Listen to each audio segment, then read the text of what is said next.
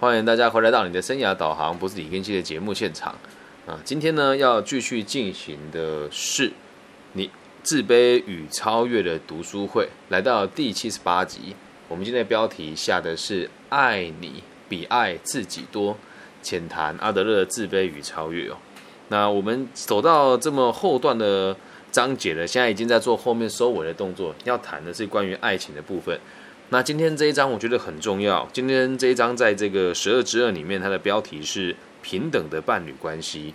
那也希望大家可以透过节目的收听哦，来好好的思考一下，究竟你是不是一个好的伴侣，以及你的伴侣是不是真的符合你个人的需求。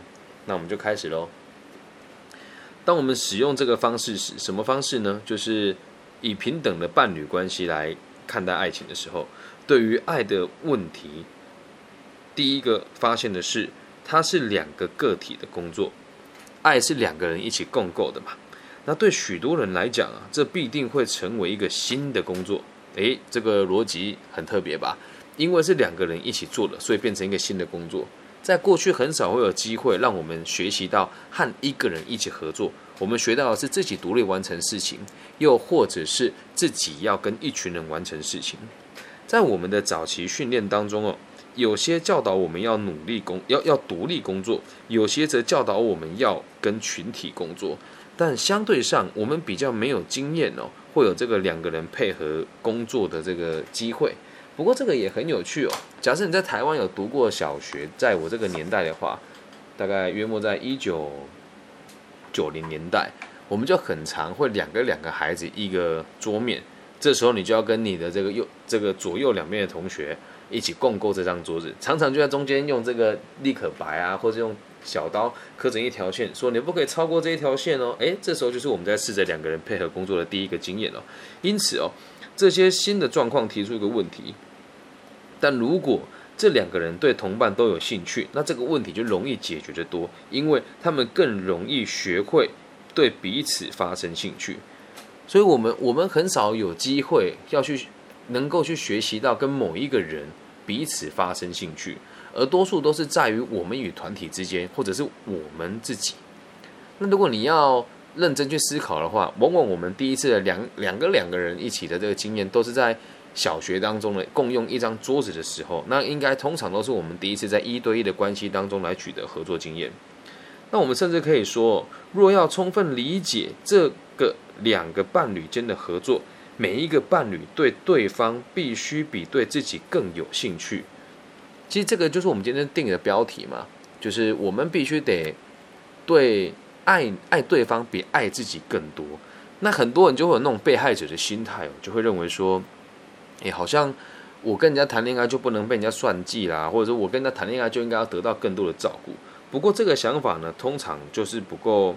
我们讲不够完备了哦，因为这是一个两个人要一起做的事。如果今天只有单方面的人去付出，那这个哪叫爱情呢？这个叫奴役跟奴隶啊，难道不是吗？那你自己想要变成什么样子哦，你自己可以去做决定。当然，你要跟什么样子的伴伴侣相处，你也可以自己做决定。可是你要记得，真正的大原则就是，你一定要让这个伴侣喜欢你跟在意你，超过于在意他自己。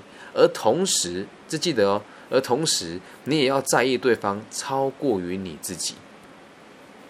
我当时读到这一段的时候，我觉得好像有那么一点点的过于理想。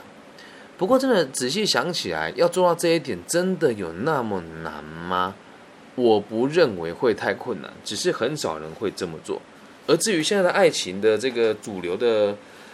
媒体当中，多数谈的也都是什么？呃，比较站在自己的角度吧，又或者是你要怎么发现你的男友不爱你啊？或者是要如何在男女的关系之间取得主控权？这都不是最重要的事，最重要的是你们两个能够在意彼此，照顾于你自己哦。而这个就是爱跟婚姻唯一能够成功的基础。前几天在 Clubhouse 里面有一个人开一个题目说：试婚是否是正确的？你会讲说要试婚，那就只在乎你自己啊。如果会用试的，就是对方不适合你，你就会跟对方分开嘛。所以这个做法是相当离奇的。那应该怎么做呢？如果要结婚了，就好好的一起克服问题，而不是用试婚的方式来理解彼此的需求啊。你在试婚的过程当中，也有可能尽可能会去满足另外一个人的需求，但一旦结婚之后，又会变成一个样子。那如果你们用试婚的方式来来讨论过来的话，一旦出了问题，你怎么可以坚持？你怎么可能坚持得下去呢？对吧？那如果回归到一个最真实的点了，假设今天在意对方比在意自己多的话，那你就会相信为了彼此而需要做调整。这一点我看了之后会有一点难过的原因是我毕竟是有一段婚姻结束过的的经验嘛。那现在想起来，如果当时就懂懂了这个道理，我们就不会因为牙膏要从前面挤还是从后面挤来吵架，我们就不会因为遥控器要放什么地方而吵架，我们就不会因为礼拜几要扫地而吵架，我们就不会因为这个衣服谁没有晾而吵架。你看，这么细琐的事情都可以用这样子的方式来做解决。而慢慢的，我在做这个自媒体的过程当中，也就发现哦，其实真的，我们讲关于良善的事情，就很难用戏谑的角度来出发。最近我本来想要做一期节目，就是用吐槽的方式来吐槽这些职场的语录，后来发现真的做不出幽默感来。幽默感只能拿来调侃比较比较戏谑的事情，跟比较玩笑的事，但真正的良善的事情本来就不有趣啊。它是一种比有趣还要更深层的平衡啊！那我们都会在这个书里面慢慢跟大家分享哦。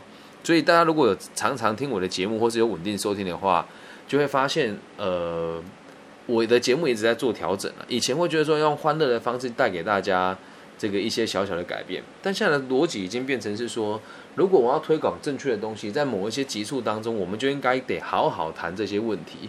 那如果也是有一点娱乐效果的话，我们也可以在剩下的集数里面带来一些有趣的内容。所以像现在这个《自卑与超越》这本书带起来就会比较生硬一些些。那我也相信它的这个受众流量比较不会那么高，但我们还是要去做它。好，再回到书里面来哦。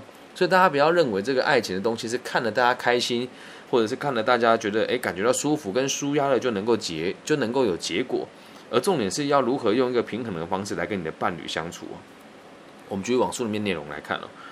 如果每个人对另一半的兴趣都超过于对他自己的话，那他们的关系才会达到真正的平等哦。诶，这里很有趣了。每个人都在意对方超过于自己，真正的平等才会落实。如果每一个人都只在乎自己而超过于对方，那你们两个的关系根本就不会有交集呀。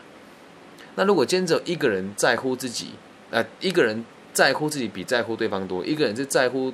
对方比在乎自己多，你们的关系也不会平衡，那会变成周瑜打黄盖，一个愿打一个愿挨，你们的关系就有高低之别，就变成君臣，而不是真正的爱情了。那如果能够达成这种亲密和共同的奉献，就没有一个伴侣会有必须服从和遭受压抑的感觉。这讲的真的很好，我从头到尾念一次给大家听哦。如果每个人对另一半的兴趣远远高过于对他自己，那他们的关系就会达到真实的平等。假如达成这种亲密和共同的奉献，就没有一个伴侣会有必须服从和遭受压抑的感觉。只要你和任何一个人相处，有感觉到自己被压抑了，或者是自己非得要服从他不可的感受。那这段爱情就不是真正的平等。小弟本人自己在婚礼主持的经验哦，大概也有十哇十四五年有了。那每一次啊，我们都会很常看到这个在闹洞房的时候，不管是在台湾还是在大陆，都会有这个闹洞房嘛。那闹洞房的时候，大部分都是要刁难男生，然后那让他可以把女孩子娶回家。就在这一点，我就觉得很难达成真正的亲密和共同的奉献。你说哎，大家都一样，大家都这么做啊，所以大家都疯狂的离婚呐，理解吗？所以不要让一个人在爱情的世界里面感觉到压迫。这边我要很真诚的向我过去的每一个伴侣忏悔，因为我一直以来都非常的自我。可是你要你要记得一件事哦，我这个自我当时我还会觉得有点得意，是比如说我的内裤不想洗，我的袜子不想洗，丢给他，我会很骄傲跟别人讲说，哎，有没有看到女朋友就要这样子教。对，又或者是在以前球队练球的时候，练完女朋友拿衣服来跟你换，然后你把很臭衣服丢给他，他就马上帮你捡起来，然后你还会很旁在旁边说怎么样，很臭哦，爱不爱我？他说爱了，爱了，就帮你拿着。那时候觉得这种亲密，可是现在想起来，真的好不应该，真的好不应该。而如果那时候我能够理解这件事情的话，我就不会这样对待他们。那如果我当初不这么对待他们的话，我可能很早就已经结婚了，很早就会找到良好的伴侣关系。所以每个人都在犯错当中成长，理解吗？然后也不要觉得什么爱情真伟大，啊为了爱奉献啊，为了爱牺牲啊，没有必要的，知道吗？真的没有必要。和那个人相处，如果你还要特别压抑你自己的话，那就一点必要都没有了。然而哦，这必须都是这个男女双方都保持这样子的态度，才可能达成真正平等的婚姻关系。而夫妻这两个角色。应该要竭尽所能的让对方的生活感觉到舒适和丰富，有趣吧？这个想法应该很很少人会提出来。我们今天讨论的是很深沉的爱与婚姻哦，不是那一种你看到那种平常的那种小情小爱、打情骂俏啊，不是，讲的是很深沉的爱与婚姻。那在这两个人当中，我们就必须得要尽力的让对方开心跟舒服，这样能够明白吗？那现在跟大家讲一个能够让对方开心跟舒服的这个方式给大家听哦。最近在竹山呢，有三个非常可爱的小男生自己开创了一个品牌啊，叫做这个 R N R N C 哦。那他们这个品牌的衣服呢，相当的中性，可以让你们当情侣衣来穿，是白色的大底。衬上这个蓝天的这个图案，穿上之后对两个人感情有非常十足的加温。请上 IG 搜寻 R A N D，然后一个小一个小短线 C 啊，这是他们的全新品牌，由这个三个竹山的小男孩一起做出来的啊。那也经过我这个班尼上人开光啊，这个穿了之后，保证你们的亲密程度大大上升。请上网搜寻 IG R A N D C 底线六三。那你在购买的时候，只要跟他们讲说李庚希爱 RNC 就可以打折哈，原价是八百八啊，那现在我们只要哎原价是八百元，现在我们这边补扣哎折扣之后，只要七百八十元就能够购入，请上 IG 搜寻 RAND C，然后小短线六三，那穿情侣衣哦，也是一种跟彼此维持生活的丰富和舒适的行为。你看，你们两个穿着一模一样，走在路上，大家的目光就上翻，就放在你们的身上，那种感觉有多棒！而且这样子的衣服穿起来又不会太矫情造作，也是特别中性的，这样能够理解吧？提供一个小小的选项给大家参考。我们继续往下看了。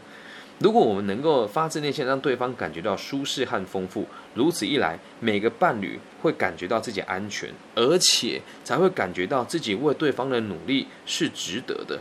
也能够感受到自己被对方需要。如果你感觉到对方不需要你了，你还有办法爱他吗？恐怕很困难吧。如果你觉得你的努力都得不到回报，那你会继续爱他吗？恐怕也很困难吧。我看到这边的时候，不禁在想哦，阿德勒博士不是一直在鼓吹，也一直在鼓励大家，爱不应该有条件吗？那其实这边呢，我们必须得讲。我们期待的人是这个样子，我们期待的对象应该是这个样子，但实际上不是每一个人在一接触这样子的念头都可以接受，所以我们也得循循善诱，不管从爱或是教育的角度出发都一样。今天下午呢，我在我们台中的某一个小学进行全校老师的这个培训哦，那当然学每个老师的认知跟年龄也都不一样。那我总不能一去就跟他讲说，哎，你们这些人到底知不知道什么叫真正的教育？不知道吧？教育就是让学生啊有能力应对压力，并且相信自己有能力可以克服一切的困难，同时让他们对别人感觉到有兴趣，能够融入这个社会。对，那我这么跟他们讲，他们马上会听得懂吗？当然没有，必须得从我自己做起。所以我就花了两个小时的时间，跟大家分享如何把个体心理学落实到班级经营以及特殊的辅导作为当中。啊，那这只是跟大家分享，你懂了之后，你不能期待别人马上就懂，而你要当那个第一个去驱动别人的人，所以才会跟自己才会跟大家说，我们还是得让对方感觉到他被你在意了，跟他被你需要了，他才能够理解到为什么他也要像你一样无条件的为对方付出。那在这边呢，我们会找到保障婚姻的成功基础与快乐婚姻的基本意义。就是我们刚刚看到的这一些内容，理解吗？爱自己，爱爱对方比爱自己更多，这个才是保障婚姻成功的基础，还有快乐婚姻的基本的意义。而这个这件事情哦，是你觉得值得，没有人可以取代你，你的伴侣需要你，你表现的良好，你是一个好同伴和一个真正的朋友。所以，我们讲到这个感情的后段了，有的人都会说，所有的感情到最后都会变成亲情，但是更好的说法是，一个良好的感情确实可以达到和亲情一样的高度，和亲情一样的高度，会变成亲人。那亲人的这个架架构当中，也包含了爱情的存在，并不是两个人一亲密了就没有爱的存在哦，这样能够理解吧？常常啊，我们会说这样子的事情哦。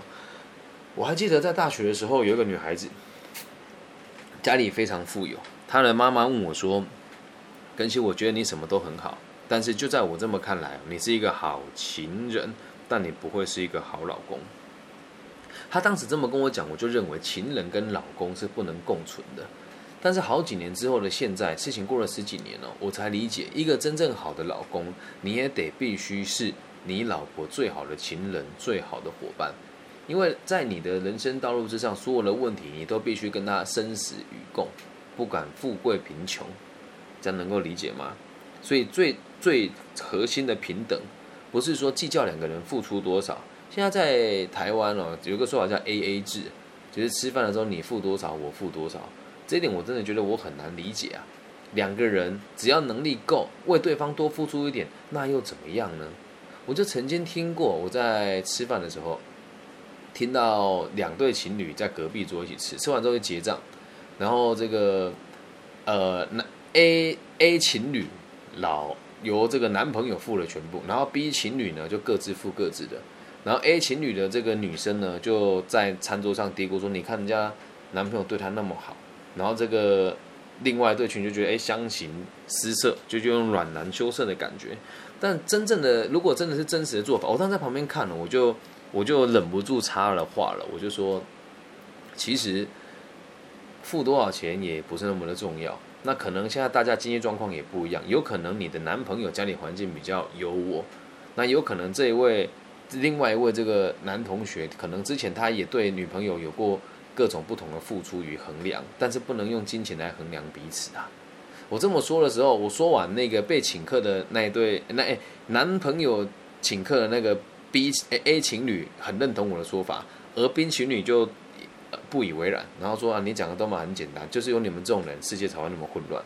然后我就拿一张名片给他们嘛，他们说：“哎，你这个就是那种什么励志大师、鸡汤大师吗？”我说：“也不能这么说。”但是回归到根本哦，当我我什么时候我们对于真正的爱情跟真正的付出被别人当做是这种虚假的传直销的架构的时候，你就要知道这个社会现在真的很需要我们每个人来落实这样子的精神，能够理解吗？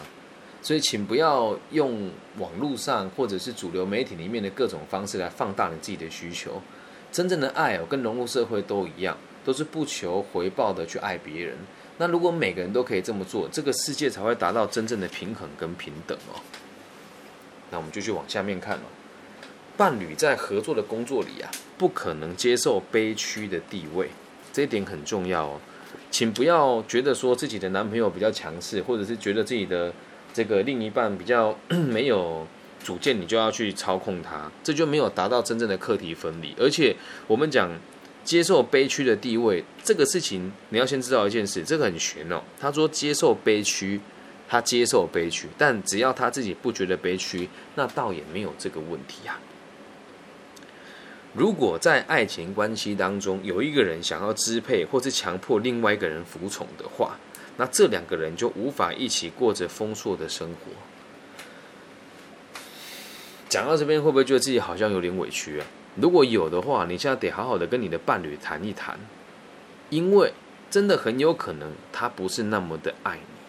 在我的生涯规划的这个经验当中哦，最近这九月开始以来，有四位女孩子的问题都一样，男朋友呢表面上对她很支持，可是实际上根本就没有打算为他们彼此之间做调整。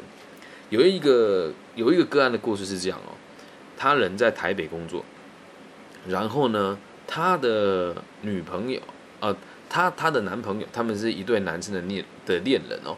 她的男朋友呢在台南上班，然后这时候呢，这个在台北工作的这个北南呢，我们讲北南跟南南，北南想要考公务人员的考试，然后想要回到中部跟他的父母一起生活。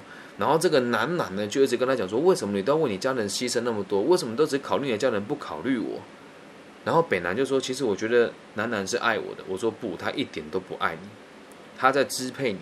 如果真的是，如果我是男男的话，我就应该要到你们家，或者是跟你的父母表达我的立场，然后我会要你直接回到这个台中，跟你的爸妈一起住，你可以节省房租。然后我会减少跟你聊天的机会。他说：“你怎么知道我跟他聊天聊了很多？我都听就知道这个人的安全感很低，然后社会的这个架构可能也不是那么的高，同时经济能力也没有很优渥。”他说：“对，确实没有很优渥。”我说：“那就对啦，所以他会花很多时间跟你讲电话，就一点都不意外了吧？”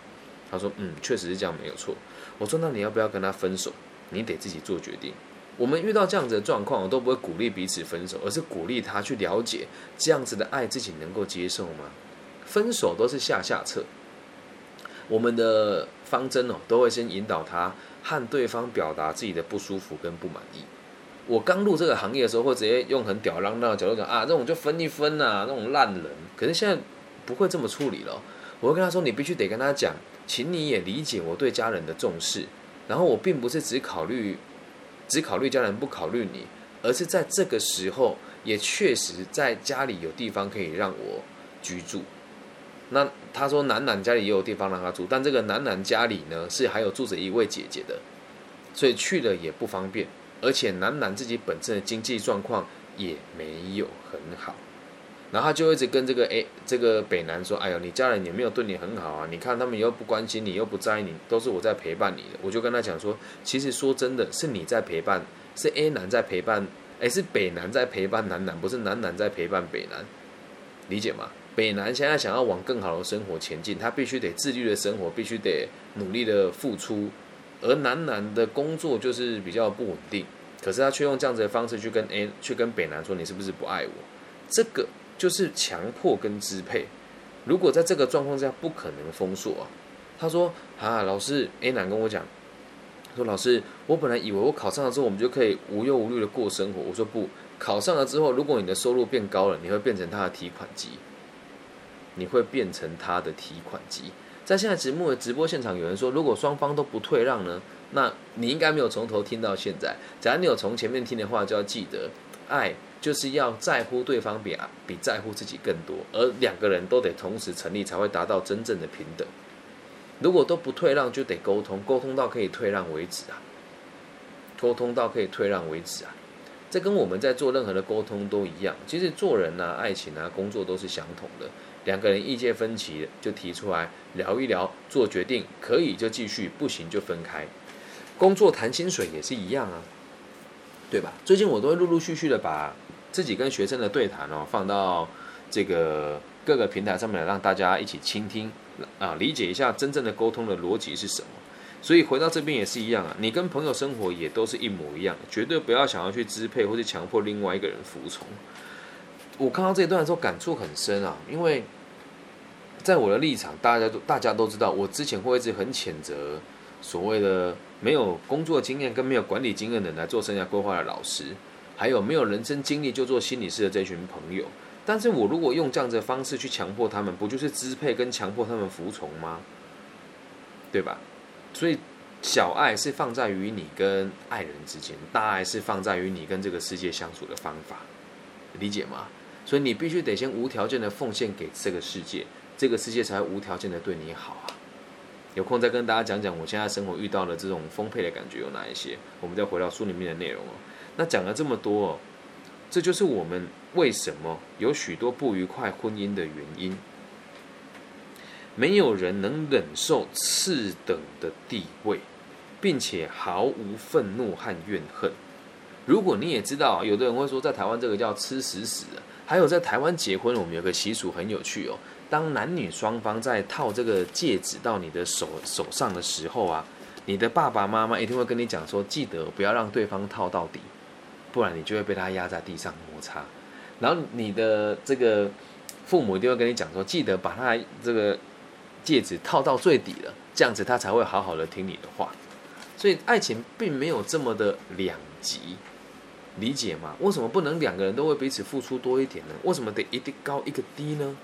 而在台湾的婚姻状况里面哦，传统的婚姻都是父亲比较强势，然后母亲比较愿意给予柔和的这些奉献。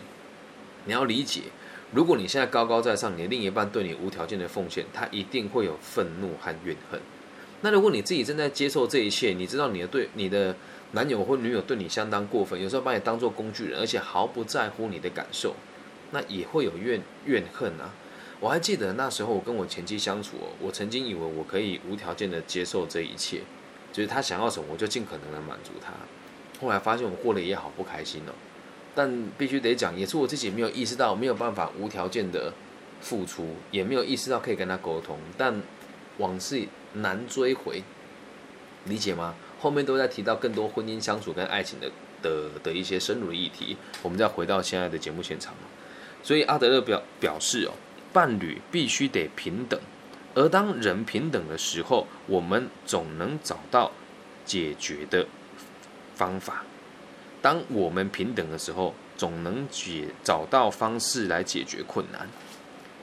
理解吗？假设每个人都是平等的，我们就叫做处理事情而已。那如果有高低之别呢，就会先去顾虑到这个高的人的感受，而忽略低人的感受，因此很难走出困难的这个泥沼当中。比如，做个比喻哦，如果每个人都是平等的话，比如他们会就生儿育女的这个与否达成共识。他们明白，决定不生小孩将反映出他们不愿意保障人类的未来。这里很有趣哦。阿德勒博士说，在爱情当中，如果是真正的爱的话，或者是你真的对对方付出到了完完全全，以他的角度出发，就是必须得生小孩，否则就代表你们这一对情侣不愿意保障人类的未来。很有趣吧？那如果这个想法有了的话，他们就会对小孩子的教育的意见一致。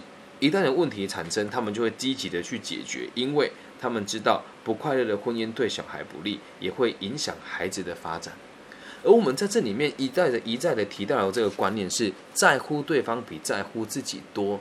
这个不是只限于你和你另外一半的感情状况，而也包含了你和你的孩子之间的爱与相处。